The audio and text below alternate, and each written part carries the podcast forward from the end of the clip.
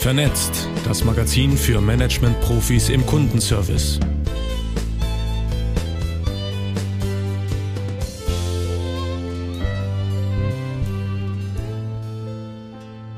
Ein Vorwort von Vera Hermes, gesprochen von Inka Grabowski. Effizienz mit Herz und Seele. Es ist Zeit, zusammenzurücken. Maschinen, die Menschen arbeitslos machen. Leblose Technik, die wie ein Orwellscher Dämon das Kommando übernimmt. Algorithmen statt Empathie.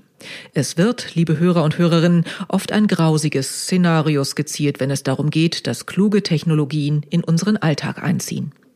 Vieles davon ist Mumpitz und mit Verlaub, ganz abgesehen von der häufig fortschrittsfeindlichen Perspektive, lügen wir uns auch gerne selbst in die Tasche, wenn wir vom menschlichen Service sprechen. Denn erstens, so warmherzig und großartig ist von Menschen erbrachter Service oft nicht. Und zweitens verschwenden manche Tätigkeiten auch schlichtweg die Ressource Mensch, der doch viel Besseres zu leisten in der Lage ist, als extrem einfache, stupide oder schwere Arbeiten zu erledigen.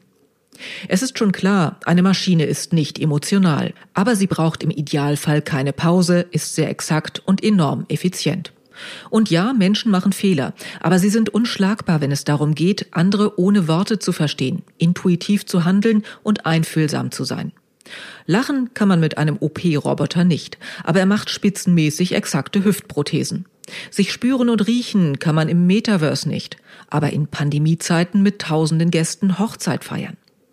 Die Kurven ein bisschen zu rasant nehmen kann man im autonom fahrenden Auto nicht, aber es transportiert einen maximal sicher von A nach B.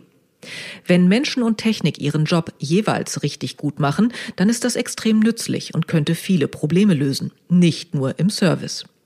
Wir haben für Sie in dieser Ausgabe unterschiedliche Perspektiven zusammengetragen und sind gespannt auf Ihre Sicht der Dinge. Was meinen Sie? Sehen wir die Sachlage zu rosig?